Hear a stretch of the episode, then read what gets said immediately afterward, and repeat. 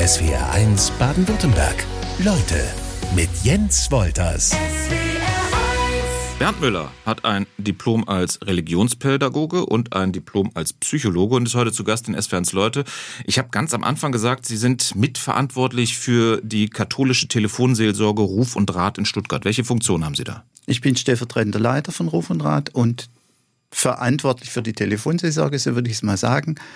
Ähm, und das heißt für mich, ich äh, verantworte den Dienstplan, also dass unser Telefon 24 Stunden am Tag, die ganze Woche, Weihnachten, Ostern, das Silvester, Jahr. das ganze Jahr besetzt ist. Ähm, ich halte Kontakt zu den einzelnen Mitarbeiterinnen und Mitarbeitern. Telefonseelsorge funktioniert hauptsächlich ehrenamtlich. Ich selber sitze auch mal am Telefon, aber den Hauptjob, den machen unsere Ehrenamtlichen. Und da im Kontakt zu sein, eine offene Tür zu haben, wenn mal ein Gespräch schwierig ist, wenn Gesprächsbedarf meiner Mitarbeiterinnen und Mitarbeiter besteht, einfach mal noch was nachzubesprechen oder was wissen zu wollen. Ähm, zu gucken, dass dieses Jonglieren, dass der Dienst ähm, immer belegt ist, äh, dass funktioniert, das Team stimmt. dass das Team stimmt. Ein bisschen äh, auch nach der Atmosphäre gucken, mhm. wobei auch das machen die, die Leute auch selber. Also das ist ein, das ist ein Organismus, ähm, und es macht richtig Spaß, dabei zu sein. Und ähm, von daher, es hat zwar Steuerungs- und Leitungsfunktionen, aber es ist auch etwas, was ganz hoch Sinn macht. Und, äh so wie Sie schon davon erzählen, brauche ich, glaube ich, die nächste Frage gar nicht zu stellen. Was bedeutet Ihnen die Arbeit? Ähm, so, so, umfangreich Sie jetzt gerade schon geantwortet haben. Ähm, Sie, Sie gehen in Ihrem Job auf, so wie es eigentlich sein soll. Ja. Unbedingt. Sie haben gesagt, Sie sitzen auch schon mal selber am Telefon. Erinnern Sie sich noch ähm, an Ihren ersten Einsatz am Telefon, an Ihren ersten Anruf? Nee, könnte ich jetzt nicht mehr sagen. Wann saßen Sie das letzte Mal am Telefon? Ähm, am Neujahrstag. Okay. Mhm. Und ähm, was, was ist das dann? Ist ja, das ist ja nochmal ein komplett anderer Job, als wenn Sie den Dienstplan am Computer gestalten das ist Dasein. Das ist das, was die anderen auch machen. Und das ist das eigentliche Wesen der Telefonseelsorge, da zu sein. Einen Raum zu öffnen, ähm, einladend zu sein, fokussierend äh, und die Menschen, egal mit wem, mit was oder wem sie auch kommen, ähm, mit zu begleiten. Wie starten Sie so ein Gespräch? Ich melde mich anonym, wie alle, Telefonseelsorge, guten Abend, guten Morgen, hallo. Und dann schweige ich erstmal. Und bin total gespannt, wen oder was ich dran habe. Fokussiere so mein Interesse auf Tonfall, auf den ersten Satz äh, und schau mal, wer mir da begegnet. Aber klar ist ja schon, wenn Sie den Hörer abnehmen, dass sich jemand meldet, der eben nicht gerade auf dem Höhepunkt seiner Glücksgefühle unterwegs ist, sondern der ein Problem, der Sorgen hat. In der Regel ja. Ja. Also sehr viele unserer Anrufe sind ein, ein Stück weit äh, der Entlastung geschuldet. Also dass da wirklich Emotionen oder ein Brummkreisel im Kopf, mhm. äh, ein Konflikt, eine Einsamkeit, die drückt. Also da geht es darum, sich zu entlasten. Und dann greifen die Leute zum Hörer und suchen den Kontakt zur Telefonseelsorge. Fragen Sie konkret nach einem Problem oder wäre das schon der erste Fehler? Ein Fehler würde ich es nicht nennen, aber ich frage schon, womit kommen Sie heute oder ähm, was möchten Sie mir erzählen? Je nachdem. In der Regel reicht das Schweigen. Die Leute kommen und, und, und bringen mit. Schütten aus manchmal, ne? Ähm, und äh, wünschen sich einfach, dass da jemand ist, der, der zuhört, der mit drauf guckt, ähm, der, der Containen, sagen wir die Psychologen, ne? das einfach an- und aufnimmt. Mhm was da beim Gegenüber ist. Äh, und allein schon das ist eine heilsame Tätigkeit. Und Sie haben es ähm, gerade schon angesprochen, das ganze Jahr über findet das statt äh, und es wird, man darf jetzt nicht den Eindruck haben, das ist irgendwie ein Angebot äh, vergangener Tage oder für vergangene Generationen, es wird mehr denn je genutzt. So ist es ja. Also gerade durch die Corona-Krise und die mediale Öffentlichkeit und vielleicht aber auch durch die Not äh, in die viele Einzelne dadurch geraten sind, ähm, sind unsere Anruferzahlen auch nochmal enorm gestiegen. Also das System durfte noch größer ja. und äh, ja, leistungsfähiger sein. Also Bedarf ist riesig. Wenn wir ein Problem haben, dann wird äh, schnell gegoogelt, hilft aber halt nicht in jeder Lebenslage. Es geht auch oftmals darum, ja einfach darüber zu reden, sich was äh, von der Seele zu reden vielleicht. Und da kommt dann SWRs Leutegast Bernd Müller und die Seelsorge Ruf und Rat ins Spiel. Das Telefonat ist es aber längst nicht mehr allein bei Ihnen, oder? Sie meinen jetzt von der, von der Methodik Von der Art und Weise, wie ich mich bei Ihnen melden kann, genau. Also ist das Telefonat natürlich und dann haben wir eine Beratungsstelle, äh, wo Sie sich auch einen, äh, einen Termin holen können. Donnerstags ist offene Sprechstunde, da kann man einfach anrufen und sagen, äh, hier, da bin ich und ich habe das und das Thema, wenn Sie hier in Stuttgart sind. Ne? Ähm, wenn ich nicht ins Büro kommen möchte, wenn ich nicht telefonieren möchte, dann geht aber auch der Chat. Dann geht der Chat, natürlich. Ah, wenn Sie darauf anspielen, jüngere Leute vor allem. Ne? Aber es sind natürlich auch, äh, äh, sind immer mehr medienaffin. Jeder hat sein Handy in der Hand und ich wundere mich, wie Menschen mit zwei Daumen äh, so schnell tippen können. Ja, so ja. schneller tippen als ich reden. das kann ich auch nicht. Genau. Aber wenn Sie schon sagen, ähm, jüngere Menschen, ich glaube, das, das muss gar nicht sein, weil ähm, auch meine Eltern äh, schreiben Mails und äh, sind in irgendwelchen Foren unterwegs. Mhm. Wer nimmt die Seelsorge tatsächlich in Anspruch? Was ist so Ihr Erfahrungswert? Mehr ältere, mehr junge Menschen oder äh, also, muss man darin gar nicht unterscheiden, sondern erstmal derjenige, der, wie Sie sagen, ein Redebedürfnis hat? Erstmal alle. Also wir haben Kinder am Telefon und wir haben Hochbetagte am Telefon. Ähm, Im Chat weiß ich es nicht mhm. unbedingt, weil man da ja ganz anonym ist. Also die ähm, Chataufsuchenden sind natürlich, die haben einen, äh, ein Item drin, wo sie ihr Alter angeben können, aber nicht müssen. Und dann weiß ich in der Regel, ähm, dass die, die chatten, also die allergrößte Mehrheit ist unter 40. Mhm. Ähm, während beim Telefonieren ist es gerade umgekehrt. Also die, die allermeisten, ich würde sagen so 50, 60 Prozent sind älter als 40, weil das halt das Medium ist, mit dem wir groß geworden sind. Ich sage jetzt mal mir, ich gehöre ja auch dazu. Ja. Ähm, und ja, und, und das ist ja das, mit dem wir umgehen, äh, was uns sozusagen nahe ist, ans Herz gewachsen vielleicht oder ein, ja, und das nutzen wir. Also ich, das auch, muss ja ich, ich könnte auch nicht so schnell, wie Sie gerade schon sagen, so schnell tippen oder das vielleicht in der Deutlichkeit in äh, geschriebene Worte packen, wie ich es wie ich's sprechen kann. Also deshalb ja. wäre ich, glaube ich, auch eher der, der Telefontyp. Sind es bei Ihnen mehr Frauen oder mehr Männer? Zwei Drittel Frauen, ein Drittel Männer. Vielleicht ein bisschen, vielleicht 70, 30 sowas Frauen und 70, 30 Männer. Ganz ähnlich die Zusammensetzung unserer Mitarbeitenden. Finde ich spannend. Also auch da ungefähr äh, zwei Drittel Frauen, ein Drittel Männer und ist so ein bisschen was Typisches im, im sozialen Bereich, dass so die, die Frauen ein bisschen äh, in der Mehrheit sind. Und Feinfühliger sind vielleicht auch ähm, äh, und wir die groben Klötze noch, oder was? Also so würde ich es nicht nennen, aber vielleicht fokussierter auf das Soziale. Also ein, einfach mal von der, von der Rolle, von der Herkunft. Ähm, ich bin gespannt, ob sich das gesellschaftlich mal irgendwann ändert. Ähm, ich freue mich über jeden unserer Mitarbeitenden, aber ich freue mich aber auch über, über die Männer, die bei uns Dienst tun. Und ähm, ja, ist einfach auch nochmal noch mal eine, eine Spur anders, ne? So als Mann, Mann Männern zu begegnen oder als Mann Frauen zu begegnen. Das, das wollte ich ja. gerade fragen. Wenn ich mich bei Ihnen melde, ähm, habe ich ja nicht die Auswahl, äh, habe ich ja nicht die, die Möglichkeit zu sagen, ich möchte gerne mit einem Mann oder mit einer Frau sprechen. Ja. ja. so wie es gerade aufläuft. So wie es gerade aufläuft. Und dann gibt es aber immer die Anrufenden, auch die Chatter, ähm, die es wissen wollen.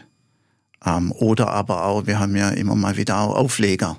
Das heißt, äh, da ruft jemand an, hat ein Thema, merkt, ups, ist eine Frau oder ein Mann dran, äh, passt nicht oder äh, kenne ich vielleicht sogar oder wie auch immer. Und dann legen manche einfach auf und ah, okay. äh, versuchen es dann später nochmal, um vielleicht bei jemand anders zu landen. Ich habe eine, eine relativ klare Vorstellung, können Sie mir gerade widersprechen, ob das stimmt. Das ist ein 24-Stunden-Dienst, dass es abends äh, häufiger Anrufe gibt und was die Jahreszeiten angeht, dass es, wenn es dunkler wird, ähm, Herbst, Winter, äh, vielleicht auch Urlaubszeit, wenn alle irgendwie sich eine schöne Zeit machen und ich in, ähm, in Einsamkeit stecke, dass ich dann oder dass Ihr Dienst dann häufiger gefragt ist? Äh, ja, ja. Also den ersten Teil, den würde ich bejahen. Ja, es ist abends. natürlich so, dass abends äh, der Bedarf größer ist. Und ich glaube, dass wir so zwischen 17 und vielleicht 22 Uhr oder 23 Uhr äh, gar nicht genügend äh, Menschen am Telefon oder im Chat sein können. Ähm, wie wollen wir das natürlich äh, nicht messen? Oder auch messen können, wenn unsere zwei Apparate ähm, belegt sind und da Gespräche sind, dann wissen wir ja nicht, wie viele Menschen in der gleichen Zeit wieder versuchen anzurufen. Und ansonsten verteilt sich über das ganze Jahr bei Ihnen? Und übers Jahr verteilt sich tatsächlich ähm, relativ gleichmäßig. Also ich kann nicht sagen, dass an heißen oder in kalten Tagen oder in den Sommerferien oder naja, vielleicht ist Weihnachten äh, so die, die Zeit, in der, in der noch ein paar Leute mehr anrufen oder anrufen wollen, weil da einfach auch familiäre Spannungen, äh, so dieses ganze Beziehungsgeschehen eine, eine wichtige Rolle ja. spielt. Aber ansonsten sind wir das ganze Jahr über relativ gleichmäßig belegt und ich würde sagen ausgelastet. Welchen Satz hören Sie am häufigsten bei den Anrufen? Sowas wie, ich weiß nicht mehr weiter? Oder ist das schon zu schwer? Ich weiß nicht, wer weiter äh, kommt. Ähm, kann ich bei Ihnen über alles reden, ist so ein Satz, äh, der dann in verschiedene Richtungen aufgehen kann. Ähm, die Anonymität wird nochmal ähm, abgefragt und versichert und viele, viele legen sofort mit ihrem Thema los. Ähm, und äh, da ist alles dabei. Und da ist alles dabei, wirklich alles. Wenn Sie sagen, ähm, kann ich bei Ihnen über alles reden, das geht in, in beide Richtungen. Was, was, was meinen Sie damit? Was, was kann da, was kommt dann da? Ähm, also äh, es sind oft Tabuthemen, mhm. also wo sich Anrufende schwer tun, ähm, so mit, ja, mit ihrem vielleicht ähm, so moralisch be bewerteten oder wenn Schuld und Scham mit drin sind. Mhm. Das ist ein Thema und es gibt natürlich die Profis, äh, die Telefonseelsorge äh, mit dem Sextelefon verwechseln. Ähm, okay. Auch noch umsonst, ne? will jetzt hier keine Werbung machen.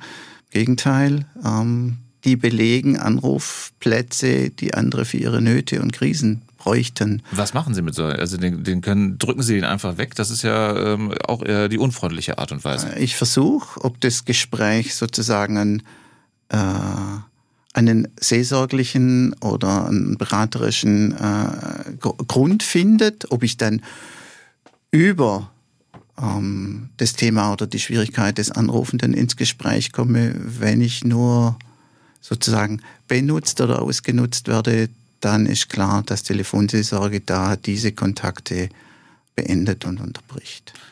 Wir hatten eben schon das Thema Einsamkeit äh, bei Ihren Anruferinnen und Anrufern mhm. besprochen. Was, was haben wir noch? Haben wir aufgrund der vergangenen Monate und Jahre auch so diese Themen aktuell ähm, vielleicht eine Existenzangst, Corona, Krieg, was bei Ihnen mhm. aufläuft? Ja, klar. Also Ängste sind neben der Einsamkeit ein ganz hohes Thema. Ähm, die ganzen familiären Konflikte, Beziehungsthemen äh, sind ein häufiges Thema. Und dann haben wir natürlich äh, in Krisenzeiten, egal ob das Corona war oder ob es jetzt äh, die Energiethemen äh, sind, wie kann ich den Winter ähm, gut überstehen, hat sich ja jetzt äh, ein bisschen entdramatisiert. Mhm. Ähm, Krieg, also immer wenn solche, sage ich mal, gesellschaftlichen Krisen kommen, dann sind wir natürlich Seismograph. Dann wird ein paar Wochen lang äh, das Thema recht häufig äh, thematisiert. Und klar ist, dass Menschen, die Ängste haben durch solche Krisen, äh, natürlich nochmal viel mehr äh, in ihre Angstsituation reingeraten und dass da das Thema Angst natürlich äh, derzeit eine, eine größere Rolle spielt. Aber erfahrungsgemäß, für mich auch spannend, ähm, diesen globalen Krisen haben wir ja nicht so viele gehabt die letzten Jahre, dass sich das relativ schnell wieder nivelliert. Mhm. Also das heißt, das Thema Einsamkeit ähm, ist eins, das, das ist stärker das und das bleibt. Äh, und sozusagen diese einzelnen Ausschläge ähm, der, dieser gesellschaftlichen Krisenthemen, äh, die nehmen dann auch wieder ab. Was ist mit Verschwörungstheorien? Wie geht man damit um? Die werden Ihnen wahrscheinlich auch präsentiert. Äh, ja, ist, ist ein ähnliches Thema. Ne? Also zu, zu begrenzen äh, und zu sagen, für das ist Telefonseelsorge nicht da. Also wir sind jetzt nicht dazu da, ähm, dass sie ihre Theorien verbreiten können. Äh, wenn ich dahinter eine Sorge entdecke oder wenn ich ein Gespräch äh, über Nöte, Ängste, ähm, das Gefühl abgehängt zu werden, prekäre Lebensverhältnisse, was auch immer führen kann, ist natürlich immer das Ziel, zu gucken, was ist denn das Anliegen hinter den äh, Verschwörungstheorien. Ähm, dann ist das Gespräch herzlich willkommen und ansonsten ist Begrenzen angesagt. Ist der Job eigentlich auch aus dem Homeoffice zu machen? Also rein theoretisch wäre es technisch möglich, aber es ist auf keinen Fall wünschenswert. Also da gibt's, ah, also das eine ist, nehmen Sie, nehmen Sie an, Sie, Sie hätten einen wirklich einen schwierigen Anruf. Suizidthematik oder äh, Gewaltthematik oder äh, und dann haben Sie das bei sich im Wohnzimmer oder im Büro. Möglicherweise äh, kommen die Kinder gerade von der Schule oder äh, erwartet die Frau jetzt jemand, der mit ihr gerade ein Glas Wein trinkt. Ähm, also oder im Hintergrund klingelt einfach nur der Paketbote. Auch das, ne? Ähm, und ich habe das Thema zu Hause. Also wie werde ich es denn wieder los? Ähm, wenn ich es in der Stelle habe, dann habe ich, wie gesagt, die Gemeinschaft. Äh, beim Dienstwechsel, die, die neu kommen, denen kann ich nochmal erzählen, was war. Äh, wenn jemand von uns Hauptamtlichen da ist, äh, gehe ich da rein, kann nochmal erzählen, was war. Ähm, ich setze mich in die Straßenbahn und nehme die Anruferin noch mit und äh, steige dann aus und lasse sie sitzen. Ähm, ich habe mein, mein Mantel ähm, oder meine Jacke, wo nichts durchdringt. Ne? So, hat, so hat jeder so seine, seine Themen und seine Möglichkeit. Aber die Distanz, dass die Anrufe nicht bei mir zu Hause sind, äh, sondern in der Stelle. Also wo, wo wir alle auch da sind ne? und, und wo, wo auch der Raum äh, vielleicht diesen Charakter hat, das ist wichtig. Und der Raum ist eben nicht zu vergleichen mit einem Callcenter? Nee, überhaupt nicht. Also das ist ein abgeschlossener Raum, die Tür ist zu, ich bin da allein mit meinem Telefonat, klar. Ähm, aber die Anonymität ist wichtig. Also das soll ja niemand mithören oder es ist auch für die Anrufenden wichtig, ähm, einen Raum zu haben, auch einen akustischen Raum, und nicht die ganze Welt noch mit dabei ist. Warum ist die Anonymität auf beiden Seiten so wichtig? Also wenn ich mich bei Ihnen melde, nenne ich meinen Namen nicht, aber Sie auch nicht. Ja, weil ich möglicherweise mit Schuldthemen, weil ich mit, mit Schamthemen, äh, mit irgendwelchen Tabugeschichten äh, unterwegs bin, äh, sonst vielleicht Hemmungen hätte, mich zu zeigen. Ähm, ich kann auch als Täter bei der Telefonseelsorge anrufen und muss keine Angst haben, dass mir da irgendwas äh, hinterherkommt. Äh, deswegen ist die Anonymität so wichtig. Und umgekehrt ist auch für uns als Telefonseelsorgerinnen, ihren oder hauptamtlich wichtig, ähm, dass ich da nicht äh, nach dem Dienst auf der Straße angesprochen mhm. werde. Oh, was das für ein tolles Telefonat gerade war, wollen wir nicht einen Kaffee miteinander trinken? Ähm, auch das will man ja nicht. Ne? Also von daher Anonymität auf beiden Seiten garantiert eben von beiden Seiten diesen Begegnungsraum. Es ist egal, wer du bist, wie du aussiehst, was du hast. Herzlich willkommen. Ich stelle mir das trotzdem schwierig vor, äh, weil diese Anonymität kann ja nicht auch ein Problem sein, wenn äh, ein äh, per Anruf äh, ein Suizid angekündigt wird oder jemand eine Straftat am Telefon beichtet. Kontakt zu Behörden, Polizei, Justiz, den kann ich ja gar nicht aufnehmen in der Folge. Ein Thema, also ich fange beim ersten an, ähm, wenn jemand seinen Suizid plant oder sich damit plagt oder das sozusagen im, im Thema hat, ähm, dann will ich, muss ich den auch erstmal als, als diese Person mit ihrem Leid, mit ihrem Schmerz, mit ihrer Ausweglosigkeit an und aufnehmen. Und erst wenn ich den Eindruck habe, ähm, diese Ausweglosigkeit ist äh, nicht frei gewollt, äh, ist, ist nicht äh, sozusagen äh, ein, ein, ein, ein Ziel, äh, was ich mir voll bewusst äh, gesteckt habe, dann strecke ich quasi so meine Hand aus mhm. und frage, ob die Person nicht bereit wäre, ähm, ihre Telefonnummer oder den Ort, an dem sie sich befindet, ähm, preiszugeben.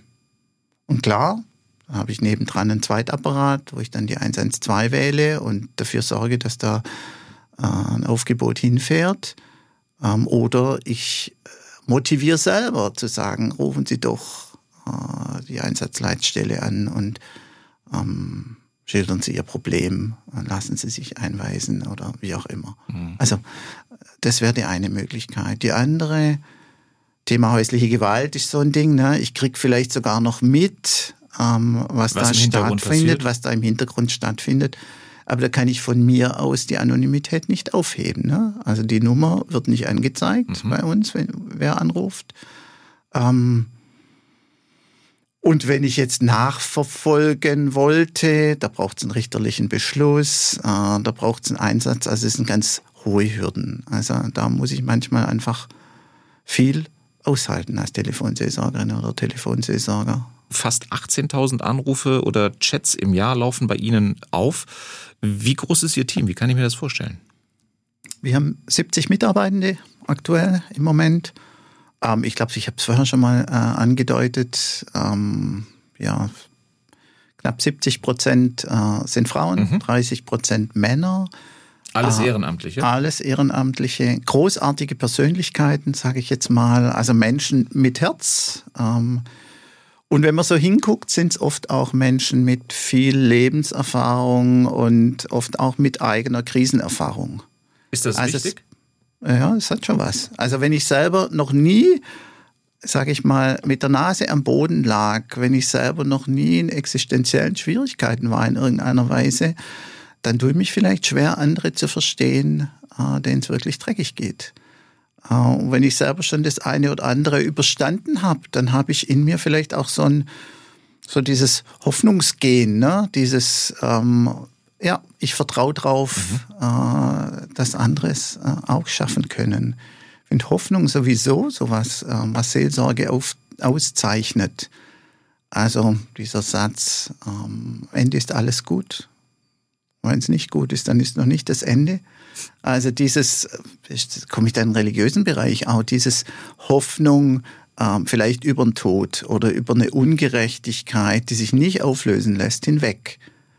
Ich muss das niemandem sagen. Äh, ich werde das äh, in den Telefonaten in der Regel nicht anschneiden. Aber wenn ich selber davon überzeugt bin, äh, dass ich auch vertrackte und ganz furchtbar schlimme Situationen wieder auflösen lassen mhm. oder am, am Schluss oder insgesamt aufgehoben sind, dann bin ich mit einer anderen Haltung da. Okay, also negative Lebenserfahrung, am besten äh, auch noch gemeistert, ähm, könnte ich haben, wenn ich bei Ihnen ähm, Mitarbeiter werde. Welche Qualitäten muss ich sonst noch grundsätzlich mitbringen? Großes Herz, mhm. Liebesfähigkeit und eine gewisse, also eine, eine Sprachfähigkeit. Ähm, klar, ich lerne noch eine ganze Menge dazu auf der Ausbildung, aber so eine, so eine Grundfähigkeit, ähm, die sollte vorhanden sein. Und wenn ich jetzt dann so Statistik auf, statistisch auf unsere Mitarbeiterschaft gucke, dann ja. sind wir natürlich schon in der Mehrheit alle irgendwie mit einer akademischen Ausbildung oder also es sind natürlich eher äh, Personen mit, mit einem akademischen Hintergrund in der Mehrheit. Heißt aber nicht, also sind eigentlich alle Schichten auch äh, mit vertreten. So. Und jung und alt, wobei sind nicht so sehr viele, die noch berufstätig sind, weil mhm. es einfach auch eine, äh, ein Ehrenamt, äh, eine Arbeit ist, die, die sehr viel Zeit äh, und Herzblut ähm, beansprucht. Und es braucht auch, habe ich vorher erwähnt, glaube ich, die Lebenserfahrung. Also es sind jetzt wenig, denn vielleicht zwei, die unter 30 sind. Ne? Mhm. Und die anderen sind eher älter. Und ähm, der große Teil unserer Mitarbeitenden ist tatsächlich im Ruhestand. Und das ist auch, sage ich mal, der typische Eintrittsfall äh, bei uns in die Telefonseelsorge. Also was mache ich denn, wenn mein Berufsleben endet? Wo bekomme ich denn ein Ehrenamt, was mich ausfüllt, ähm, wo ich in der Gemeinschaft bin, wo ich regelmäßig begleitet bin und wo es um Wesentliches im Leben geht. Das alles findet sich bei uns. Aber Sie müssen ja auch so ein bisschen vorher abklopfen bei Ihren äh, Mitarbeitenden, ob sie mit der Belastung auskommen, weil das sind Richtig. halt nie schöne Geschichten, die Ihnen da offenbart werden. Richtig. Wie machen Sie das? Ein ganz wichtiges Thema. Wir haben einen Auswahltag äh, und nehmen in Interviews ähm, die Menschen auch äh, ins Gespräch, fragen das auch direkt an, ähm, kriegen ein Gefühl dafür und das ist eines der wesentlichen Kriterien, dass ich die Überzeugung haben sollte, ähm, das ist ein belastungsfähiger Mensch, bevor ich den sozusagen auf die Schiene Telefonseelsorge ja, setze oder sich setzen lasse. 70 Männer und Frauen kümmern sich äh, um die Anrufe bei der katholischen Telefonseelsorge Ruf und Rat in Stuttgart. Das hat uns in SWRs Leute Bernd Müller schon gesagt als Verantwortlicher. Oder auch um die Chats geht es natürlich da. Aber was passiert nach einem Chat, nach einem Anruf? Äh, das ist ja auch durchaus belastend für Sie und Ihre Mitarbeiterinnen und Mitarbeiter. Mhm. Wenn, also, also, wenn ich, wenn wir das durchspielen, ich sitze mhm. am Telefon, habe ein Telefonat gerade beendet, lege auf und klack, klingelt es dann schon gleich wieder oder ähm, wie, wie kann ich mir den Ablauf vorstellen? Äh, wenn ich so im Gespräch war, dass ich vergesse, auf die Stopptaste zu drücken, dann kann sein, der, der nächste Anruf äh, kommt sofort wieder rein. Also das Wichtigste ist einfach, einen, einen Cut zu setzen nach jedem Gespräch. Also das heißt, äh, auf den Knopf zu drücken, dass, äh, dass ich gerade nicht dass die Leitung äh, nicht mehr frei ist im Moment äh, und dann wird in der Regel äh, dokumentiert. Also mhm. eine einfache Statistik äh, und dann äh, drei, vier Items, um was ging's denn?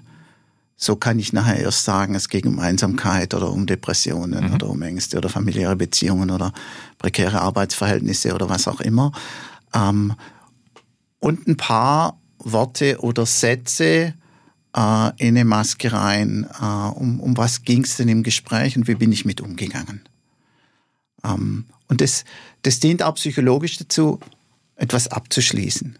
Mhm. Also das heißt, ich, ich, ich schreibe es nochmal auf, ähm, ich speichere es ab und dann bin ich entweder frei im Kopf für ein neues Gespräch, kann mich öffnen oder ich habe das Gefühl, Puh, da ist noch was. Wollte ich gerade sagen, das ist ja, wenn ich es protokolliere, immer noch keine gedankliche Pause, die ich dann mir nehmen kann. Ja, ja. Und äh, dieses, hu, da ist noch was, ich bin noch nicht frisch oder da, da, da äh, geht noch was nach vom, vom letzten Gespräch.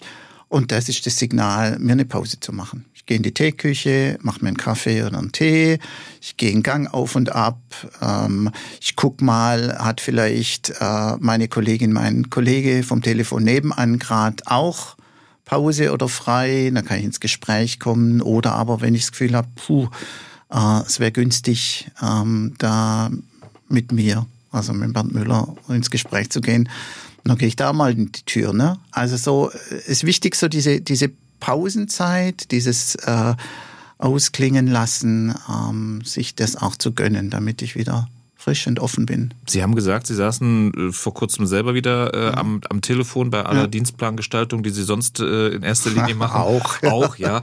Ähm, wie gehen mhm. Sie selber damit um, mit dem, was Sie da hören, was Ihnen ähm, erzählt wird? Mhm.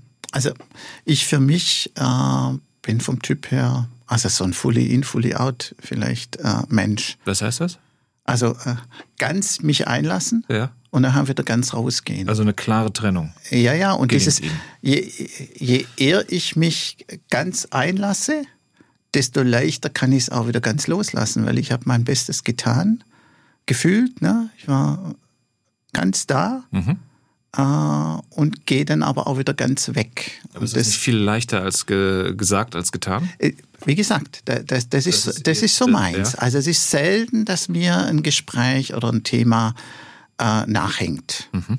Und dann habe ich ja auch wieder äh, Kolleginnen oder Kollegen, ähm, manchmal auch meine Ehefrau, die sich das eine oder andere anhören muss, ja ähm, wo ich dann natürlich anonymisiert auch nochmal sagen kann, du, was mir heute begegnet ist oder da bin ich über das gestolpert oder war jenes Mal. Aber das ist wirklich eher selten. Was ich wichtig fände, also für mich, auch für andere, ist einfach, also ich liebe die Natur.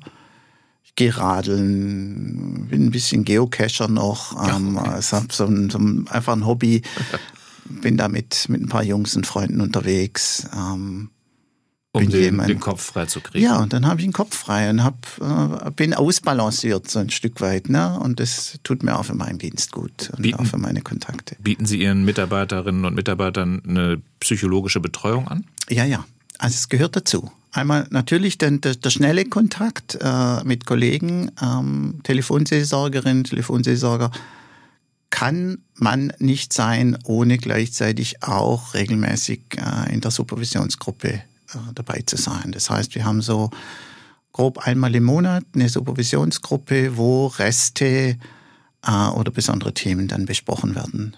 Äh, in der Gruppe, im Forum Internum bleibt natürlich alles auch wieder da, aber da kann ich das wieder loswerden, darüber reden, äh, was vielleicht von Gesprächen, von Dramen, wie auch immer, äh, noch da ist. Sie haben eben erzählt, wie die Arbeit in der Telefonseelsorge abläuft. Wie ist es eigentlich? Ich erinnere mich jetzt an die Meldungen rund um den Jahreswechsel, dass Rettungskräfte an Unfallorten, auf den Straßen, bei der Arbeit behindert oder sogar angegriffen werden. Wie verhält sich das bei Ihnen bei der Telefonseelsorge mit Beleidigungen oder, oder Hassanrufen? Bekommen Sie die auch? Bekommen wir auch, ja.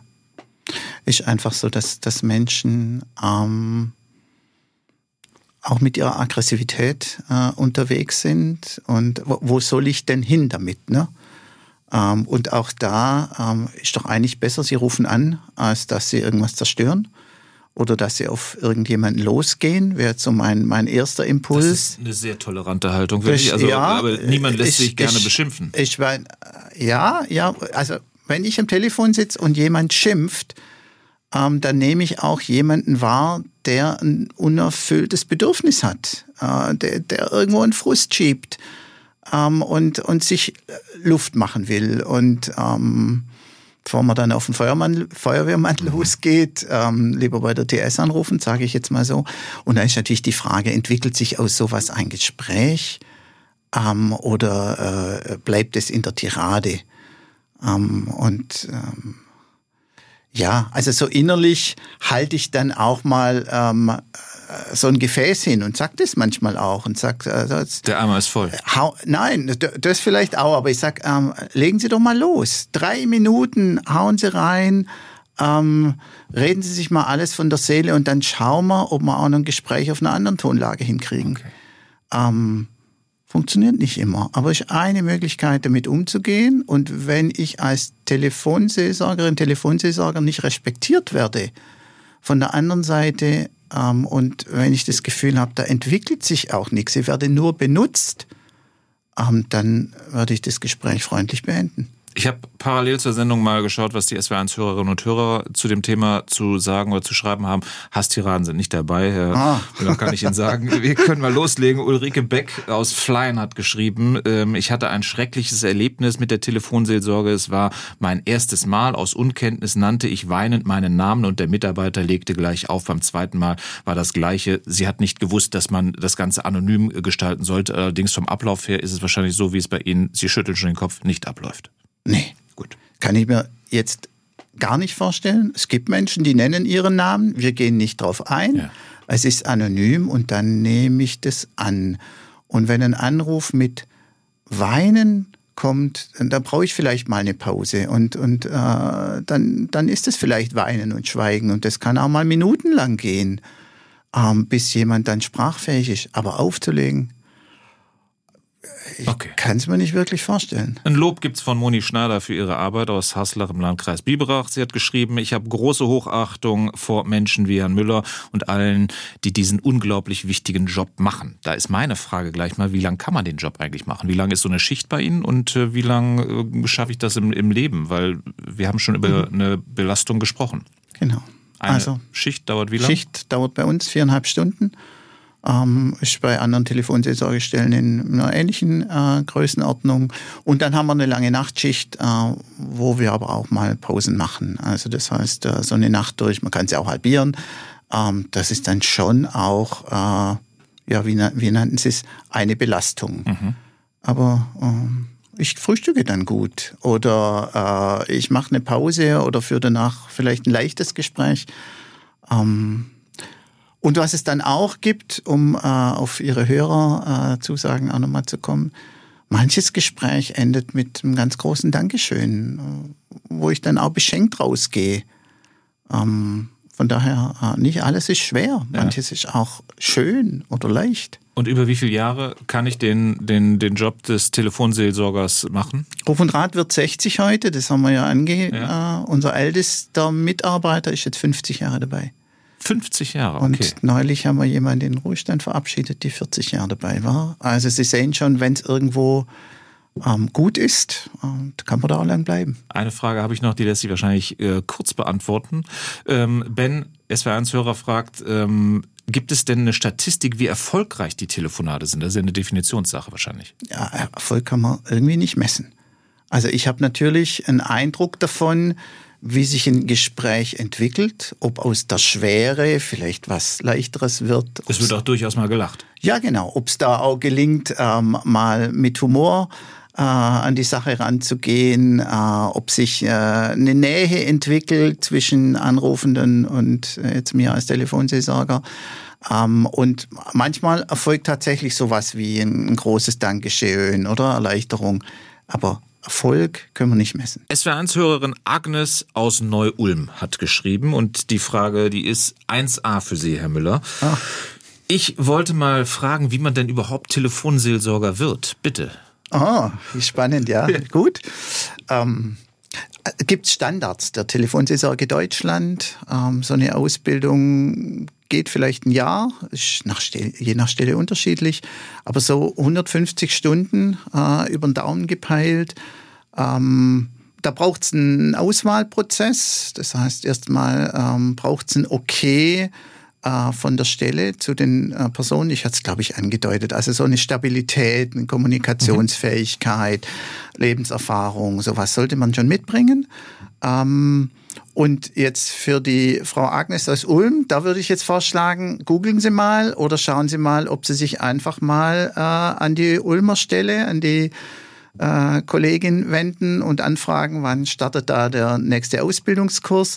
Ähm, wenn Sie hier in Stuttgart und Umgebung wohnen, dann einfach mal Ruf und Rat und den Bernd Müller googeln und äh, ein Mail schreiben. Findet man sofort. Findet man sofort, gut. ähm, und ansonsten telefonseelsorge.de.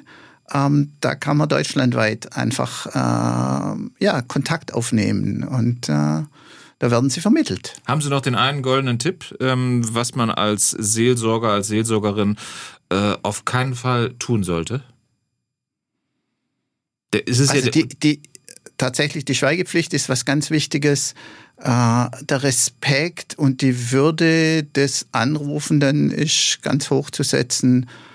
Ähm, und es sich auch leicht nehmen. Also nicht wirklich, ähm, also so mit einer gewissen Leichtigkeit und mit Humor lassen sich auch ähm, schwere Themen besprechen. Was ich mir extrem schwer vorstelle, wir sitzen uns jetzt gegenüber. Ich sehe ja an ihrer Mimik, ähm, äh, wenn ich vielleicht den Nerv getroffen habe, dann geht der eine Mundwinkel hoch.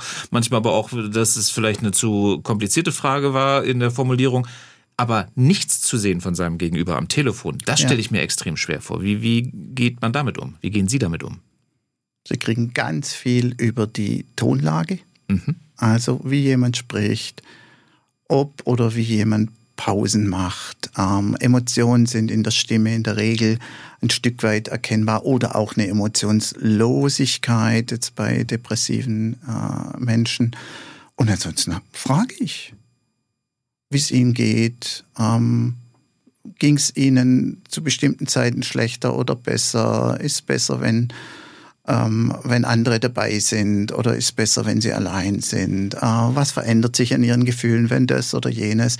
Also da muss ich manchmal einfach äh, nachfragen, anfragen, ähm, ist es gerade angekommen, irgendwas auch mal wiederholen oder vielleicht in eine Schleife gehen.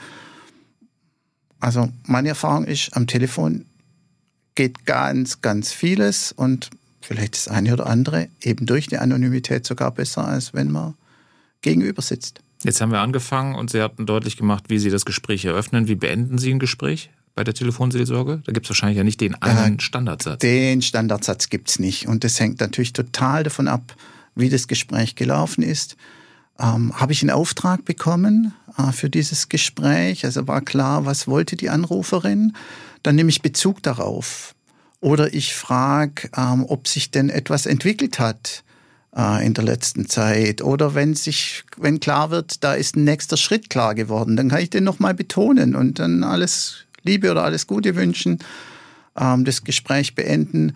Und bei manchen, die so im Redefluss sind, äh, dass man äh, kaum dazwischen kommt, kennen Sie sicher auch, ähm, da weise ich dann darauf hin, dass es noch andere Menschen gibt, die bei der Telefonseelsorge anrufen wollen und dass ich dann äh, das Gespräch wirklich auch mit Nachdruck äh, beenden will. Wir haben noch eine andere Sendung, die in den Startlöchern steht, Herr Müller. Sehr schön, ja. Äh, ich sage danke. Da haben Sie auch gesagt, dass das wichtig ist, ähm, äh, dass man halt aus einem Gespräch rausgeht und das mitgenommen hat. Das habe ich heute definitiv. Vielen Dank für den Besuch und ich wünsche heute noch äh, viel Spaß bei den Feierlichkeiten 60 Jahre Ruf und Rat katholische Telefonseelsorge in Stuttgart. Danke, Bernd Müller. Danke Ihnen, Herr Wolters. SWR 1 Baden-Württemberg. Leute, wir nehmen uns die Zeit.